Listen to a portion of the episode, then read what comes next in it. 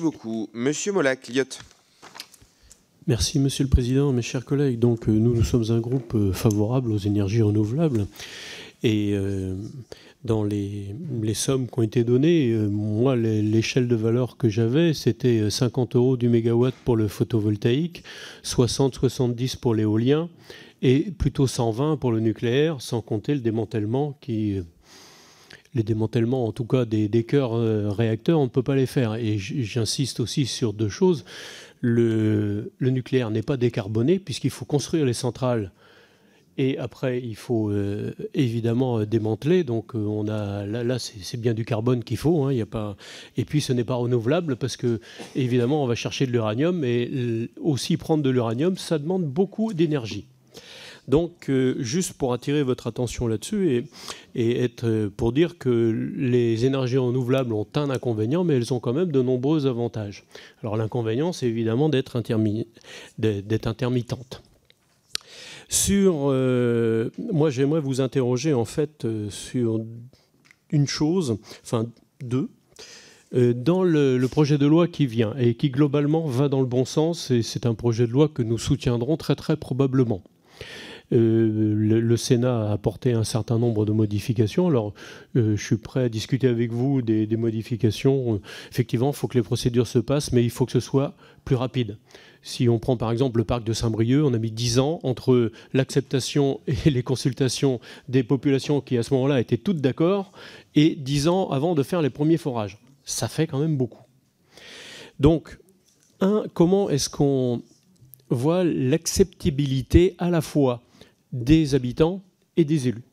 Et donc, euh, je vois bien que l'idée de, faire baisser la facture euh, ne rencontre pas forcément un, engouement euh, de la part de certains collègues d'une part et, du vôtre, puisque j'en ai discuté tout à l'heure.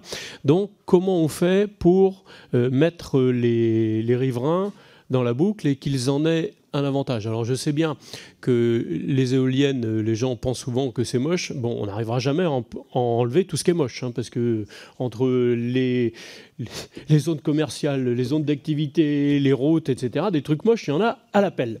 Donc, euh, ce n'est pas le problème.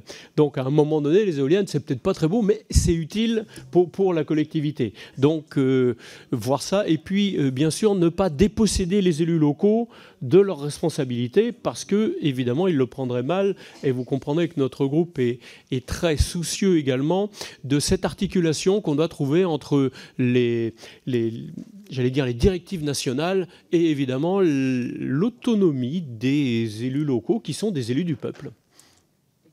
Bien, en une minute sur, euh, sur ce sujet, qui prend.